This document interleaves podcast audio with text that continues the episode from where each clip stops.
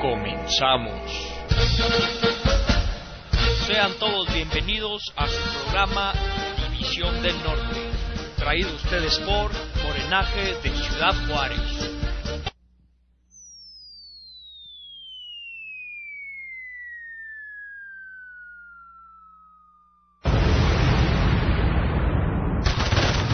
Mi general Francisco Villa, nos atacan los enemigos.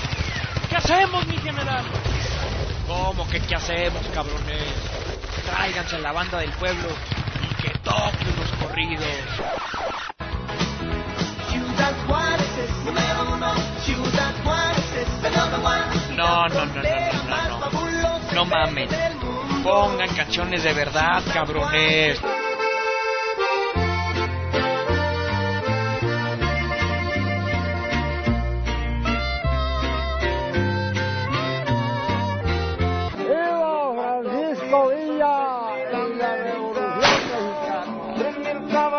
¡Viva México! ¡Viva Chile! ¡Viva Latinoamérica unida!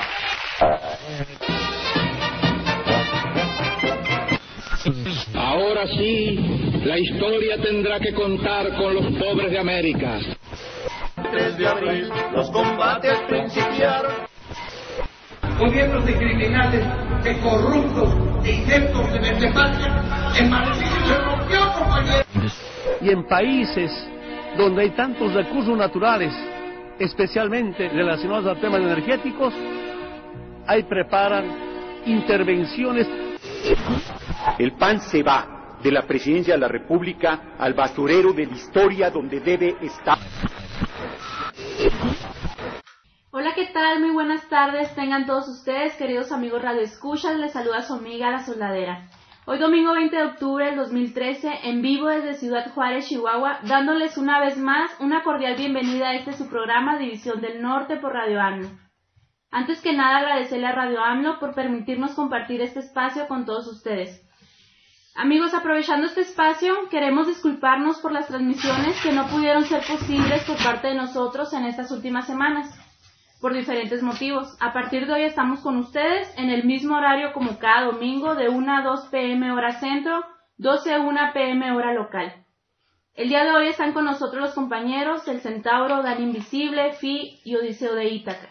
También tendremos una participación especial de la doctora Patricia Vázquez Rivas, informándonos un poco sobre el tema de cáncer de mama. Les recordamos las páginas de Radio AMLO, radioamlo.org, radioamlo.mx, el Twitter arroba radioamlo, así también las páginas de Morenaje Ciudad Juárez, facebook.com diagonal morenajejrz, el correo morenaje.jrz arroba gmail.com, nuestro Twitter arroba morenaje.jrz y la cuenta de Skype morenaje.jrz que está, está abierta durante la transmisión para disposición de ustedes. Comenzamos amigos y los dejamos con esta canción, The Hitmaster Ritual, de la banda inglesa The Smiths, la cual es una crítica velada del sistema educativo británico. Bueno, esperamos les guste y continuamos.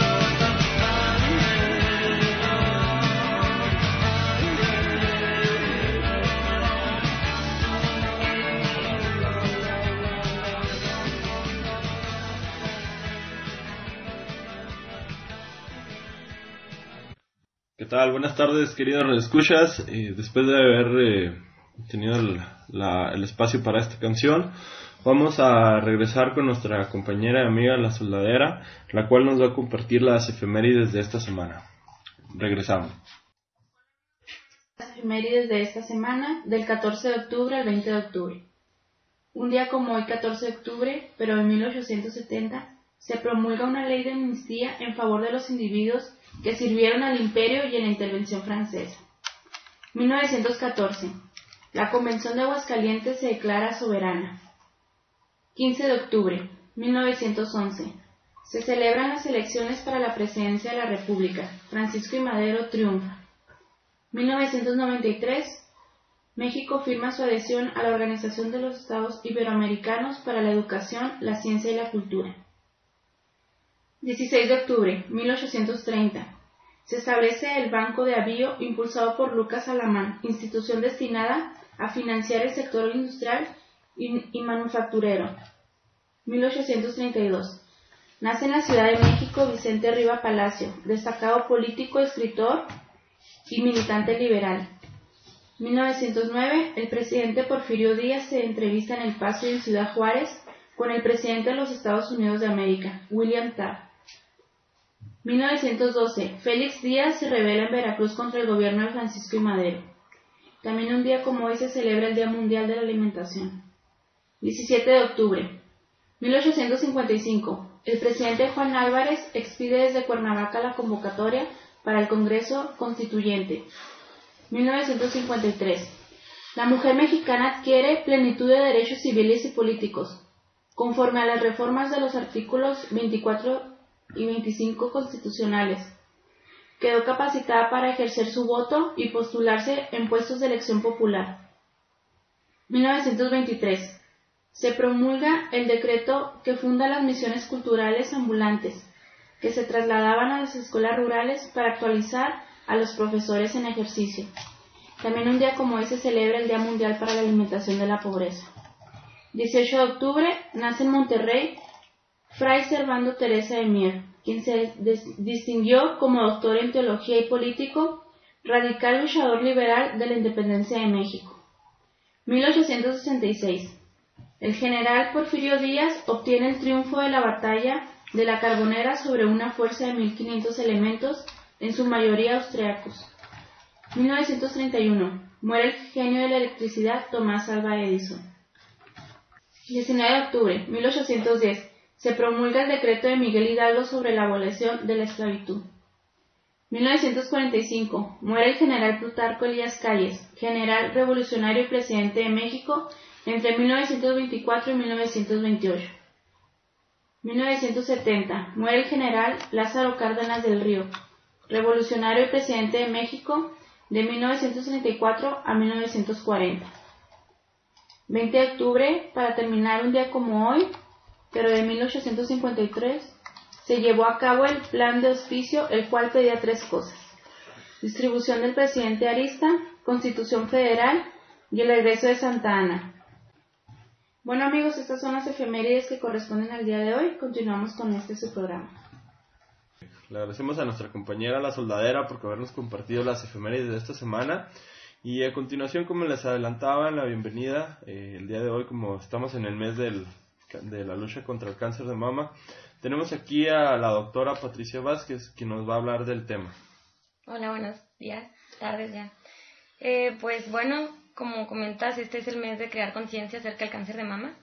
¿Sabías tú que es el cáncer más frecuente en las mujeres?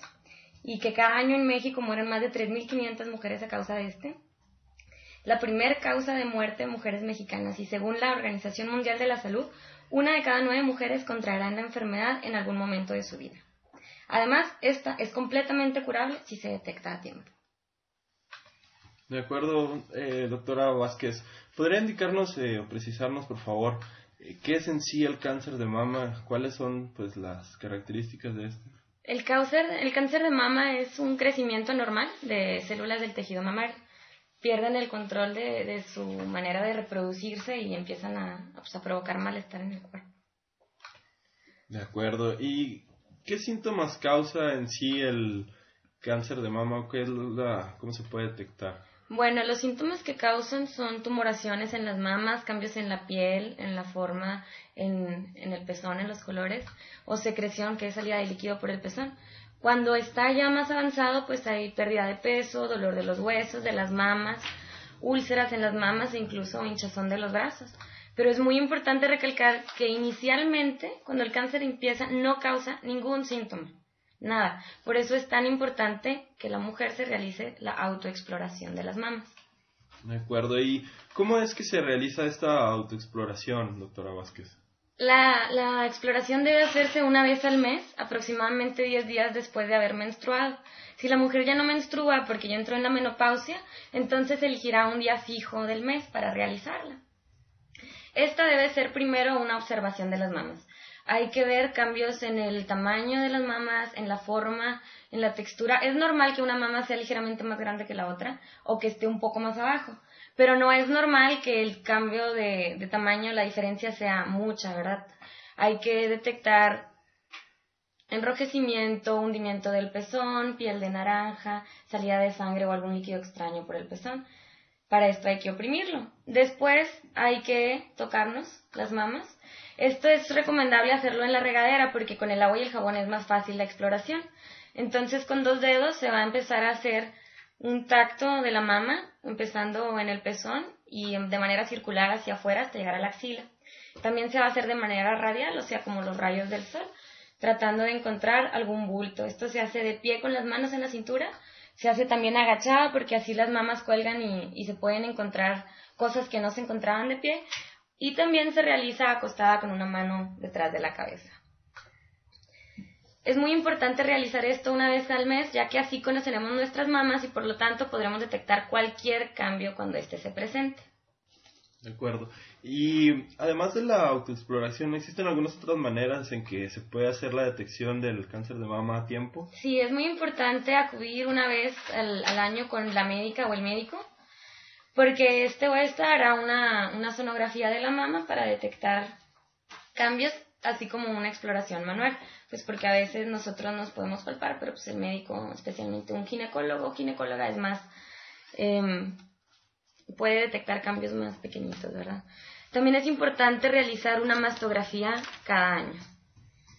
Ok, y hablando de la mastografía, ¿me podría indicarnos qué es ¿Y a qué edad se debe empezar a, a, realizar? Ok, la mastografía es un estudio de rayos X de la mama. Sí, este va a detectar cambios como, como la sonografía, pero más específicos. Debe realizarse una vez al año a partir de los 40 años y si la mujer tiene factores de riesgo a partir de los 35. Estos factores de riesgo son, por ejemplo, el antecedente, antecedentes genéticos que una madre, hermana o hija hayan tenido el cáncer, haber tenido cáncer de, de otra cosa, como cáncer de colon, cáncer de ovario, cáncer en la otra mama, es un factor para que desarrollemos el cáncer. Haber menstruado antes de los 12 años, haber tenido la menopausia después de los 55 años, no haber tenido hijos, no haber practicado la lactancia. Esos son factores que no dependen de nosotros. La edad es otro factor de riesgo. Entre más avanza la edad, más riesgo hay. Sin embargo, hay factores que sí dependen de nosotros y por lo tanto podemos modificarlos y evitarlos, como la obesidad, el tabaquismo, el consumo de más de dos copas de licor al día, eh, una dieta alta en, grasas y con bajo consumo de frutas y verduras. Todos esos factores, el sedentarismo también, el no hacer ejercicio, es un factor que nos puede hacer que sea más fácil que tengamos el cáncer. Y bueno, ¿cuál es el paso que se debe seguir después de, todas estas recomendaciones, doctora? Bueno, si ya hay, si se detecta algún cambio hacia nosotros o el médico, el cáncer debe confirmarse mediante una biopsia, que es un estudio en el cual se toma con una aguja delgada una muestra de la mama para observarla al microscopio y confirmar el cáncer. Hay varias opciones. Entre más temprano se detecte el cáncer, mejor probabilidad, más probabilidades, perdón, hay de, de una, una curación completa. Tenemos opciones desde el tratamiento hormonal, eh, quimioterapia, radioterapia, hasta ya pues una cirugía, una mastectomía, ¿verdad? Que es eh, la resección de un, un pedazo o incluso toda la mama. Por eso es tan importante, recalco, la detección temprana si se detecta a tiempo, el cáncer es completamente curable. Lamentablemente, como no causa síntomas, muchas mujeres lo detectan ya en, en estadios muy avanzados en los que ya no puede hacerse casi nada. De acuerdo, muchas gracias, doctora Vázquez. Eh, ¿Algo para concluir, algo adicional que quisiera agregar? Simplemente recordar lo importante de la prevención.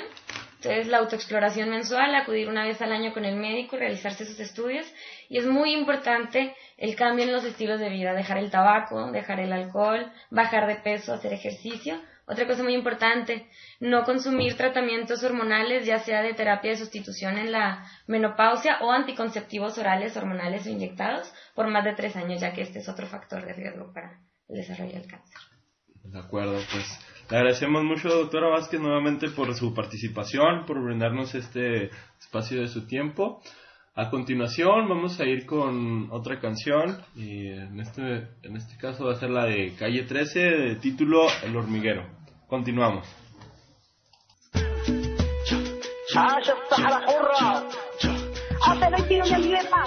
Aquí tots lluitem junts. Qui tutti lutiamo insieme. Ici on lutte tous ensemble. Aquí todos luchamos juntos.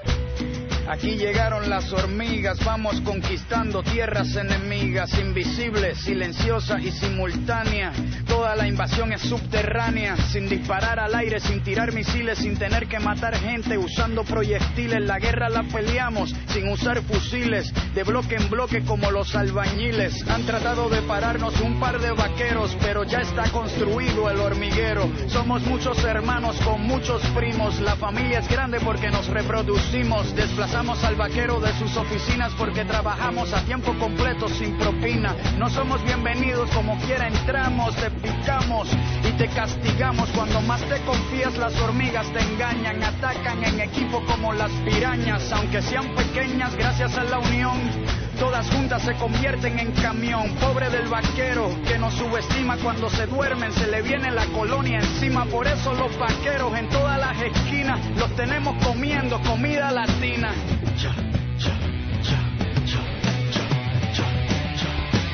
Tú quieres guerra, tú quieres guerra,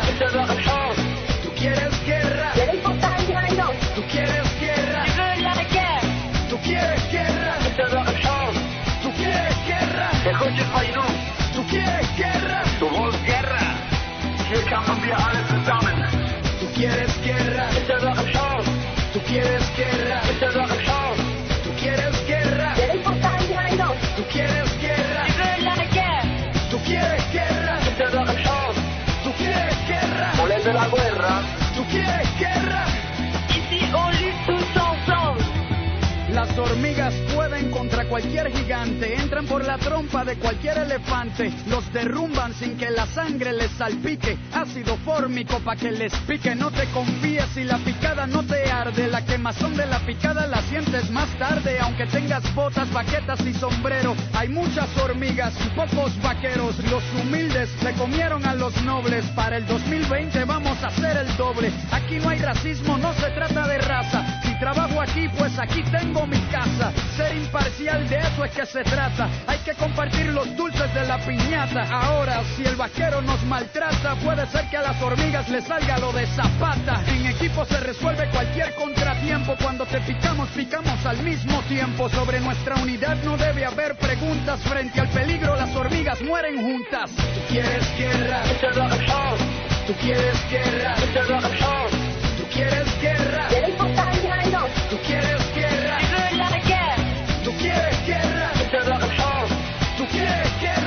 Volete la guerra? Tú quieres guerra. Kann wir alle zusammen. Un país durmiendo es un país desierto. Mi gobierno se asusta cuando me despierto. Pueden tirarse hasta los federales. Somos 600 millones sin contar los ilegales. Entre las patas nunca escondo el rabo. Prefiero morir como rebelde que vivir como esclavo. Apuesto que los tuyos se rinden primero porque los soldados míos no pelean por dinero. No les tengo miedo a las confrontaciones. Porque yo me crié con invasiones y como las hormigas, si tengo mala suerte, defiendo mi hormiguero hasta la muerte. de llamar al pueblo mexicano todo a luchar. Hasta conquistar la verdadera independencia. Y amigos míos, está planteada una lucha. Patria o muerte. Hay el derecho y el deber. ¡Viva Latinoamérica unida! Tú quieres guerra. Tú quieres guerra. Tú quieres guerra. Tú quieres guerra. Tú quieres guerra. Tú quieres guerra. Volete la guerra? Tú quieres guerra.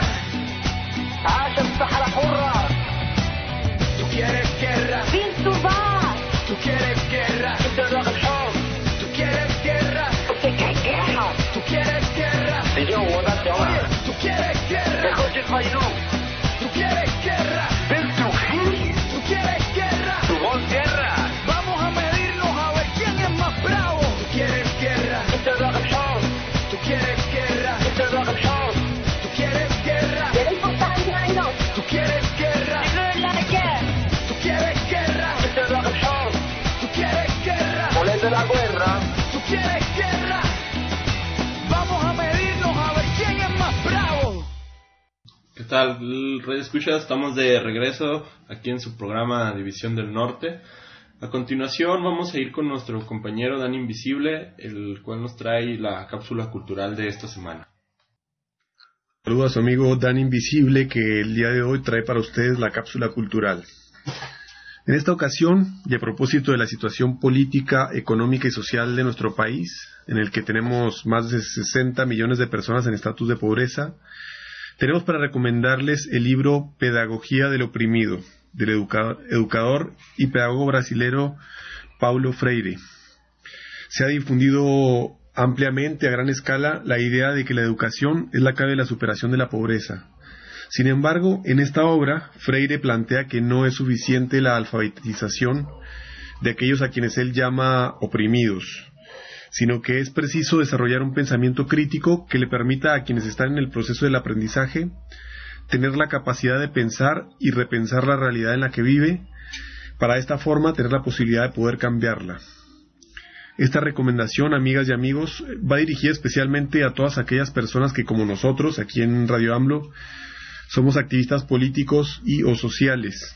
Al leer y comprender los postulados de Freire, tendremos la posibilidad de llevar una más eficaz labor de concientización de las personas con las que trabajamos por el cambio verdadero.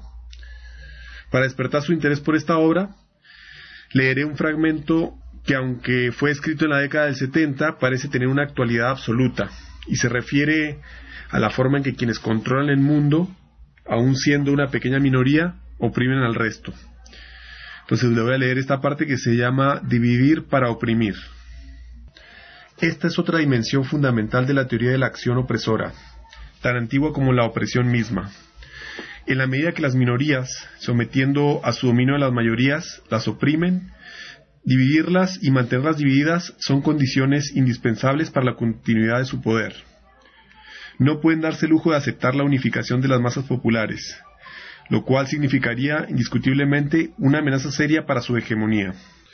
De ahí que toda acción que pueda, aunque débilmente, proporcionar a las clases oprimidas el despertar para su unificación, es frenada inmediatamente por los opresores a través de métodos que incluso pueden ser físicamente violentos.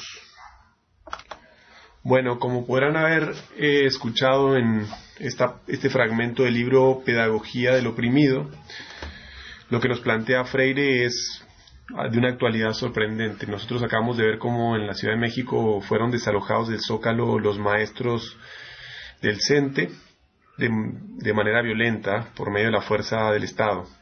Entonces nosotros tenemos que generar una concientización que permita entender que, o sea, que si no tenemos la unidad, los que somos oprimidos, los que somos parte del pueblo, va a ser muy complicado que tengamos la posibilidad de, librarnos de esa opresión que viene en este caso del, del Estado. Finalmente, eh, les paso algunos de los puntos centrales del pensamiento de Paulo Freire y son algunas citas que voy a dar a continuación del pensamiento de Paulo Freire. Decir que los hombres son personas y como personas son libres y no hacer nada para lograr concretamente que esta afirmación sea objetiva es una farsa. Otra. El estudio no se mide por el número de páginas leídas en una noche, ni por la cantidad de libros leídos en un semestre. Estudiar no es un acto de consumir ideas, sino de crearlas y recrearlas. Es necesario desarrollar una pedagogía de la pregunta. Siempre estamos escuchando una pedagogía de la respuesta. Los profesores contestan a preguntas que los alumnos no han hecho. Esta cita siguiente de Pablo Freire es cada día mucho más eh, válida en cuanto a que habla de, de la tecnología y la ciencia que cada vez avanzan más. Dice, la ciencia y la tecnología en la sociedad revolucionaria deben estar al servicio de la liberación permanente de la humanización del hombre. Y finalmente esta última cita que dice, la educación no cambia el mundo, cambia a las personas que van a cambiar el mundo. Es así como terminamos con, con la recomendación del libro y en el ámbito cinematográfico tenemos el día de hoy para recomendar la película El ladrón de bicicletas. Esta película data del año 1948 y muestra la vida de una Italia de posguerra, después de la Segunda Guerra Mundial. En esta película tenemos a un hombre romano que se encuentra desesperado después de dos años sin poder conseguir trabajo. En el momento en que finalmente puede conseguir un trabajo, se ve ante la situación de que le roban su bicicleta, que dicho sea de paso era el medio por el cual él se transportaba para ir a, su nuevo trabajo. Esto lleva a, la película una trama interesante y una serie de eventos muy particulares. Le recomendamos que la vean. Eh, las actuaciones son, son muy buenas, la verdad. Eh, actúan en ella Lamberto Majonari, Enzo Staiola y Lianela Karel como protagonistas de la película. Eh, esta cinta se hizo acreedora en el año de 1948 al Globo de Oro como mejor película extranjera, entre otros reconocimientos nacionales en Italia e internacionales. Es de verdad muy recomendable. Bueno, amigas eh, y amigos de Radio AMLO, esto fue la cápsula cultural para esta semana. Bueno, muchas gracias a nuestro compañero Dani Invisible por su aportación de la cápsula cultural de esta semana. A continuación, el compañero y amigo Odiseo de Ítaca nos va a platicar de las actividades que se llevaron a cabo eh, los días pasados por la reciente aprobación en la Cámara de Diputados de la reforma sendaria, la cual continúa con la propuesta de la homologación del IVA al 16% en todas las fronteras. De acuerdo, bueno, Odiseo Itaca, por favor, uh, compártenos lo que tienes el día de hoy. Uh, buenas tardes, amigos radioescuchas. Los saludo a su amigo Odiseo de Ítaca. Eh, pues como todos ya sabemos, y como ha estado en, en boca de todo el mundo, acaban de aprobar la, la reforma sendaria en lo general y en lo particular con la Cámara de Diputados y estamos esperando el dictamen eh, para ver qué dicen los senadores, a ver si la aprueban. Y pues bueno, aquí en la frontera eh, no se hizo esperar el, el, reclamo de la sociedad civil, ¿verdad? Eh, en especial porque es una zona, las zonas fronterizas en México eh, son precisamente, son doblemente dañadas con esta, con esta reforma de ley. No nada más porque se alza el IVA eh, en artículos y alimentos que todos los mexicanos utilizamos eh, todos los días, sino que también se eh, homologa el, el, el IVA en, con el resto del país, ¿no? O sea, las fronteras eran, eran zonas especiales para que fueran un poco más competitivas y pudiesen tener un, un mercado y una economía más estable respecto a, a las eh, ciudades eh, en el norte con Estados Unidos. Entonces aquí en, en Juárez, una ciudad que es que el 80% de su economía depende de la, de la maquila, pues se van a ver eh, severamente afectados. Entonces el Morena no perdió tiempo y de volada, ¿no? El, el, el jueves me parece que fue el, el viernes en la mañana fue la, la aprobación de la, de la reforma y para el sábado ya teníamos el Comité Ejecutivo Municipal de Ciudad Juárez, ya tenía este, una actividad hecha. Eh, fuimos, convocamos por las redes sociales y fuimos a manifestarnos a las oficinas del enlace legislativo de, eh, de los diputados del PRI aquí en la ciudad eh, los diputados por el estado de Chihuahua, Luis Murguía, Adriana Fuentes e Ignacio Duarte, primo de, del gobernador eh, de aquí del estado de Chihuahua, fueron los, diputados que votaron por que votaron a favor del alza de impuestos y la homologación del IVA en la frontera. Entonces fuimos a las oficinas y, y leímos el siguiente, el siguiente manifiesto. Estamos aquí reunidos frente a este mural de la ignominia para hacer un reclamo de justicia. El día de ayer, viernes 18 de octubre, los diputados desrepresentantes del pueblo, de los partidos del PRI y sus peleles del Partido Verde, Nueva Alianza y algunos secuaces del PRD, aprobaron en lo general y en lo particular la reforma sendaria. Reforma sendaria que, entre otras cosas, aumenta el IVA al consumo de artículos y alimentos de uso diario para todos los mexicanos. Esta reforma de ley es una medida que golpeará a la siempre moribunda clase baja, a los desprotegidos y desamparados de siempre. Y no solo eso, la clase política y financiera del país, cada vez más ambiciosa y más cínica, también arrasa con los intereses de la clase media. Enrique Peña Nieto, en su campaña presidencial, vino a Ciudad Juárez a prometer una zona libre, una zona fronteriza libre de impuestos para fortalecer la débil economía juarense, debilitada por seis años de violencia de gobierno de Calderón. Ahora en el poder, Enrique Peña Nieto y su pandilla no solo trajeron a Juárez, no solo no trajeron a Juárez esa zona libre, ni estabilidad, ni mucho menos prosperidad económica a la ciudad. Una ciudad que apenas se levanta de años de estar postrada ante los embates de la violencia, sino que se le condena al atraso económico homologando el IVA con el interior de la República del 11 al 16%. La homologación del IVA con el resto del país pone a Juárez en una posición de extrema vulnerabilidad frente al vecino del norte y ante otras importantes ciudades del interior de la República. Esta reforma, apoyada e impulsada principalmente por los diputados del PRI, condenan al desarrollo económico de los juarenses al ponerlos en total desventaja competitiva y castigar principalmente a la clase media, clase media que apenas se consolida en el país, clase media que se bate contra las trabas gubernamentales, la corrupción, el favoritismo, altos impuestos, trámites burocráticos largos y lentos. En Ciudad Juárez la clase media y el pueblo trabajador son víctimas del mal gobierno y de las políticas impopulares. En Moreno no estamos en contra del cobro de impuestos. Noruega, Finlandia, Suecia y Dinamarca, entre otros, no solo son los, más los países más democráticos del mundo, sino los que más impuestos cobran. Noruega cobra a sus habitantes un 28% en IVA general, 15% en alimentos y 8% en transporte, pero tienen gobiernos democráticos que trabajan con políticas de austeridad gubernamental, invierten en programas sociales, educación, investigación e infraestructura en, su país. En México estamos a años luz de distancia de esa realidad. Pero hay más. Las grandes transnacionales comerciales pagan en México 3 o 4% de impuestos, se llevan millones de dólares de ganancia.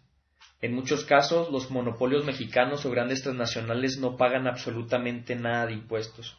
el gobierno de Enrique Peña Nieto, iniciando su sextenio, condonó a Televisa tres mil millones de pesos en impuestos. En el año 2012, el Congreso de Puebla condonó a la transnacional automotriz Audi a no pagar un solo centavo de impuestos por 12 años.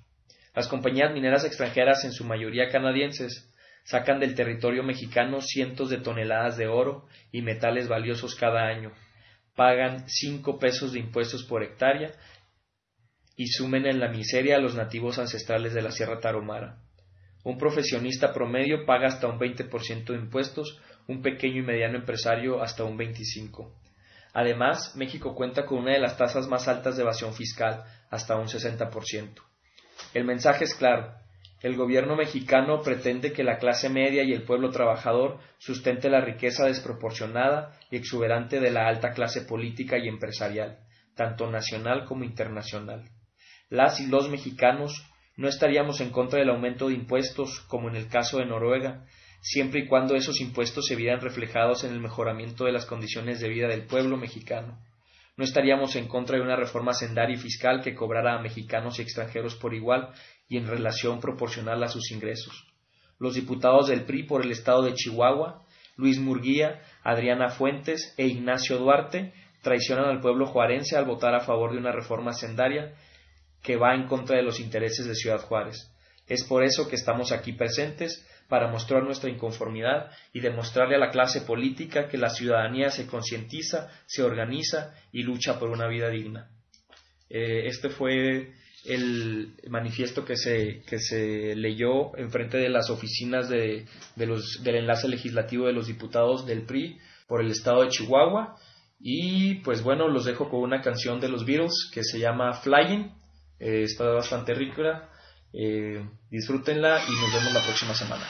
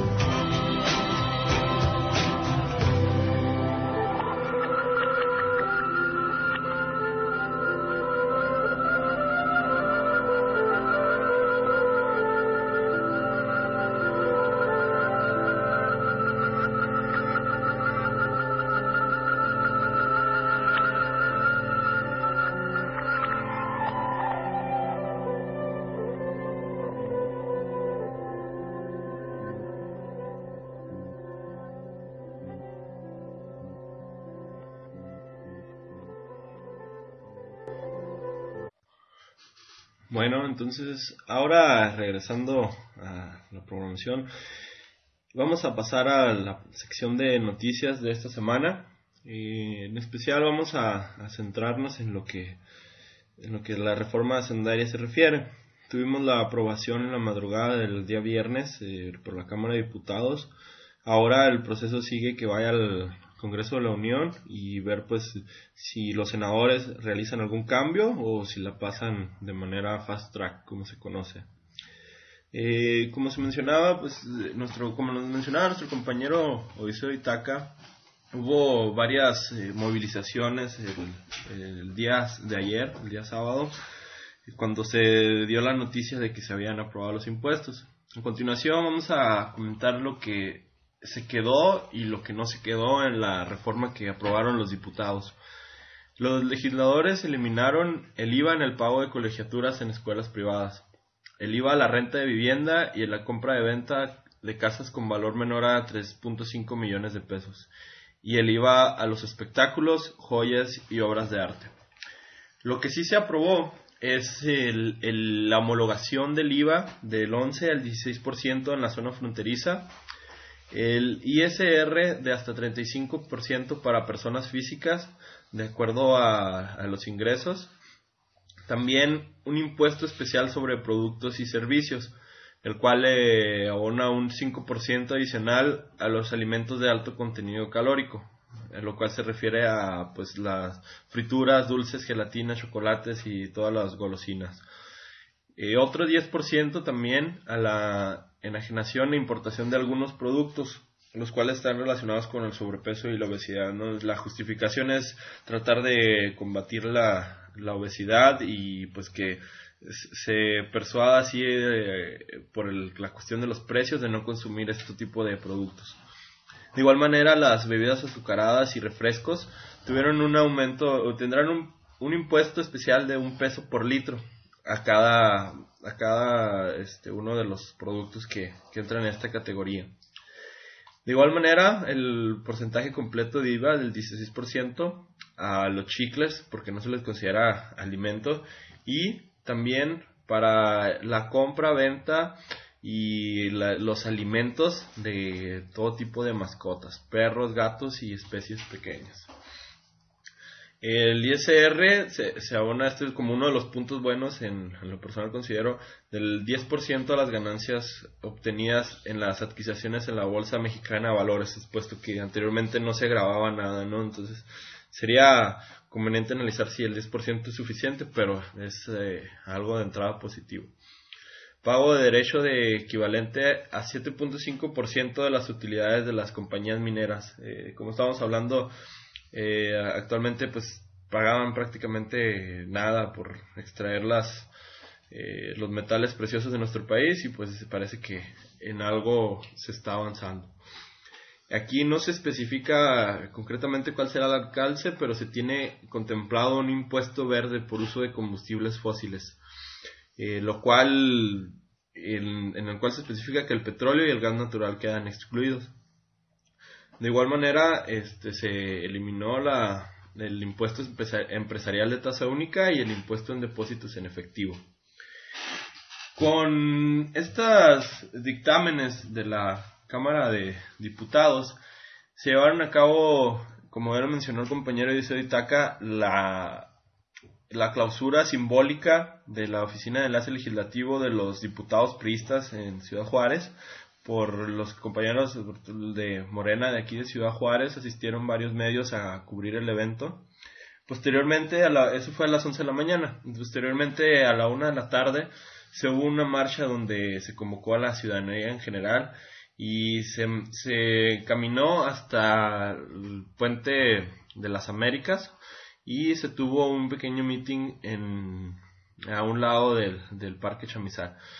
Entonces, en el evento hubo un par de detalles que quisiera señalar, como que se llevaba una piñata con la cara del secretario de Hacienda Luis Videgaray, la cual se quemó en, de manera simbólica en el evento.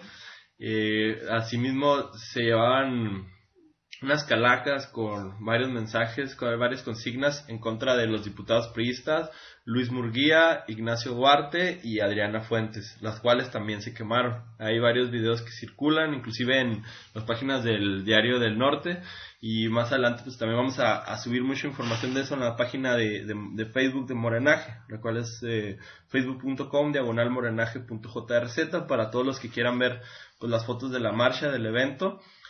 Y se habló de que hubo alrededor de mil participantes, ¿no? De, especial de eh, empresarios y clases medias. Entonces, quisiera, quiero abrir aquí un espacio a, los compañeros de Invisible y de Itaca para que pues, nos compartan, ellos también estuvieron en, en estos eventos, que nos compartan pues la, su impresión y, y los detalles a destacar de, de estos dos eventos principalmente. Bueno, ¿qué tal? Buenas tardes amigos y amigas. Eh, queremos comentar un poco en relación a esta movilización que hubo el día de ayer, en relación a, la protesta en contra del aumento en el IVA aquí en la frontera. Tenemos que recordar que solamente cruzar el puente en la vecina ciudad de El Paso, Texas, se les cobra un impuesto de 8.25% al consumo. ¿sí? O sea que esta alza prácticamente nos va a, a, dejar en Ciudad Juárez con un impuesto del doble de lo que se cobra en el otro de la frontera. Esa es una de las causas por las cuales hay tanto malestar. Sí, mucha gente pues, que tiene la posibilidad de cruzar Estados Unidos va a empezar a hacer sus compras en el extranjero, dándole por traste a la economía de la ciudad. Por otra parte, también eh, ha habido una serie de eliminación de exenciones a, la industria maquiladora, que es una de las principales en la ciudad. Eh, nos parece muy loable el hecho de que, de que, la, de que los empresarios y, y, algunas clases medias salgan y se manifiesten en contra de todos estos impuestos que se están cobrando. Lo que sí nos parece un poco eh, incongruente es de que solamente lo hagan cuando se, se les afecta a sus intereses. Eh, ninguna de, esta, de estos grupos salió a protestar cuando se aprobó la, la reforma laboral que pues, afecta directamente a los intereses de la clase trabajadora. Eh, por otra parte, pues en la marcha como tal, cuando se llegó al meeting, eh, solamente tuvieron voz algunos empresarios de, de la industria maquiladora, cuando pues, realmente la afectación es pareja para toda la ciudadanía, ¿verdad? A ver, eh, a nuestro compañero Isao Itaca, que también va a compartirnos este, su aportación. Adelante, Isao. Sí, mira, pues yo creo que sería nada más ahondar un poco en lo que ya comentaba Dan Invisible, que sí es, es obvia la, la desventaja económica en la que se queda Ciudad Juárez en relación a los, al Paso, Texas, aquí en los Estados Unidos, la frontera, eh, y no solo que vamos a pagar el doble de impuestos, sí, que en relación a la vecina ciudad, sino que también ¿no? Lo, el, el, salario mínimo, el poder de compra, la seguridad social, la infraestructura de la, de la, de la ciudad, pues es, es incomparable, ¿no? Y en relación a la postura que tuvieron los, los empresarios de la maquila aquí en Ciudad Juárez, pues bueno, es bueno que hayan salido a las calles, es bueno que estén protestando, es bueno que estén eh, organizándose, pero pues les, les, les falta, ¿no? Eh, a final de cuentas no dejan de ser empresarios, no dejan de ser eh, clase media alta. Incluso yo vi ahí en la manifestación gente que, que a lo mejor ni entendía ¿no? lo, lo, que era la reforma sendaria, pero traía su cartulina que decía eh, no, al, no al aumento del IVA en conciertos, ¿no? Entonces, pues eso, eso te habla de, de, de, de la, del despertar político de, esa persona, ¿no? O sea, realmente lo que le importa eh, no es no son los pobres, no es la gente desprotegida, sino es que a ella le van a cobrar impuestos para ir a los conciertos. Entonces, eh, una actitud un poco sectaria en relación a los ponentes, ¿no? Hubo una frase que me llamó a mí mucho la atención de, de, de la persona que estaba ahí, el templete, que dice, este es un movimiento del pueblo, pero nada más los empresarios se van a subir a, a, al templete, ¿no? Entonces, este, y pues bueno, ahí como Morena estuvimos haciendo presencia, y estuvimos tratando de convencer a la gente, viendo, eh, hablando con la gente para que viera este tipo de errores ¿no? en, las convocatorias que están haciendo la, la Canaco. Eh, atrás de todo este movimiento empresarial está la Canaco. Eh, entonces,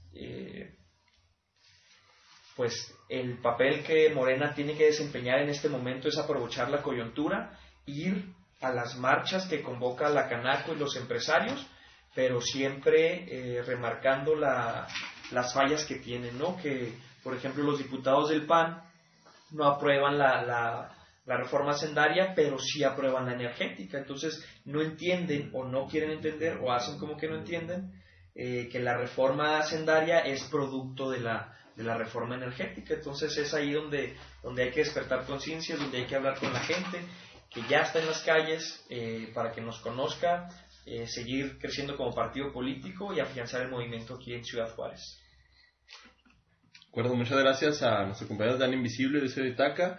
Para concluir sobre el tema, me gustaría mencionar que eh, retomar unas palabras que nos dijo Isoy Itaca en, en, relación al discurso que se le dio en la oficina de enlace legislativo en cuanto a que no estaríamos en contra de los, del alza en los impuestos, si estuviéramos eh, la seguridad de que se va a gastar o se va a invertir en, el beneficio de todos. Tenemos grandes empresas perdonándoles, perdonándoles millones de, pesos en impuestos y a las clases medias y clases bajas pues queriéndoles eh, obtener de ahí lo que no obtienen de los grandes empresarios. Entonces es algo injusto. Como último tema del, del día eh, está pues la, la asamblea que se tiene en el estado de Chihuahua para el día 26 de octubre. Eh, es una de las 20 asambleas que se tienen que cumplir eh, eh, a nivel nacional para obtener el registro de Morena como partido político. Hasta ahorita el progreso es de que en todos los estados, eh, excepto en, en, Tamaulipas, se ha llevado el, el registro. en Zacatecas se hizo la segunda vuelta y se cumplió. De primera instancia no lo habían cumplido, ya en la segunda vuelta se logró. Entonces, prácticamente en todos los estados, los estados se ha completado el, objetivo, ¿no? Entonces, invitar a todos los radioescuchas y tienen conocidos en, el estado de Chihuahua que los canalicen con las con los eh, contactos de Morena de Ciudad Juárez con nosotros en las páginas de, Morenaje, por el Facebook, por el Twitter, este, en los inbox, cualquier manera en que podamos canalizarlos para ir todos juntos a, a, esta, pues a este gran evento que tenemos y ser miembros fundador del partido que creemos que puede ser la, la esperanza de México y pues buscar un futuro un futuro mejor para todos. en relación al mismo tema de la Asamblea 26, le cedo el micrófono a nuestro compañero Dan Invisible. Sí, ¿qué tal? Recordemos que este evento de suma importancia para, para el futuro de Morena en el Estado eh, es importante y a la vez es, es complicado. Ciertamente como todos en el país sabemos, el estado de Chihuahua es por mucho el estado más grande del país. Y la ciudad más importante en cuanto a, tamaño, en cuanto a población, que es Ciudad Juárez, se encuentra a más de 350 kilómetros de la capital del estado, que es donde se va a llevar a cabo la asamblea, por lo cual hemos estado haciendo una labor de tratar de buscar gente, buscar apoyos económicos que nos permita transportarnos hasta la ciudad de Chihuahua y pues llevar un caudal de gente bastante amplio. Hay que recordar que en la ciudad, en Ciudad Juárez, la elección presidencial anterior tuvo récord de votación para un candidato de izquierda eh, a nivel presidencial. Entonces tenemos que Juárez, eh, por, por, cantidad, por cantidad de gente, por gente que votó por, por López Obrador, eh, tendría una gran aportación. La dificultad en este caso es tener recursos económicos para los camiones y obviamente transportar a, la gente. En Ciudad Juárez eh, hubo casi 50 mil votos para, para López Obrador en la elección presidencial. Entonces creemos que si una parte, una fracción de esa, de esa cantidad de gente tiene la posibilidad de asistir, no habría ningún problema para, para que la asamblea sea exitosa. Sin embargo, bueno, veremos que esperemos tener mucho éxito y obviamente reiterar la invitación que hizo nuestro compañero Centauro para que todas las personas de, la ciudad que tengan interés en asistir, que tengan su credencial electoral vigente y que, nos quieran acompañar, se comunique con nosotros para, para asignarlos a alguno de los camiones que vamos a tener para ir a la ciudad de Chihuahua eh, para el próximo sábado, que es la asamblea. Bueno, queridos escuchas, eh, bueno, agradecemos nuevamente a nuestro compañero Dani Invisible por su por su conclusión en, este tema y les agradecemos eh, nuevamente por habernos escuchado y los esperamos eh, dentro de 15 días. la próxima semana no, no estaremos transmitiendo debido a que hay eh, marcha en el, en el Distrito Federal. Va a estar Andrés Manuel López Obrador allá y pues en estos eventos nacionales se, se cede la transmisión a, la cobertura del evento. Entonces, eh, pasamos a, nuestra canción de despedida. Los esperamos eh, dentro de dos semanas y que tengan un excelente domingo y buena semana. Hasta luego.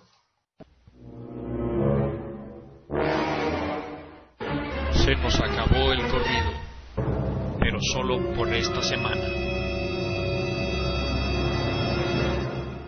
Morenaje Juárez, what is your profession?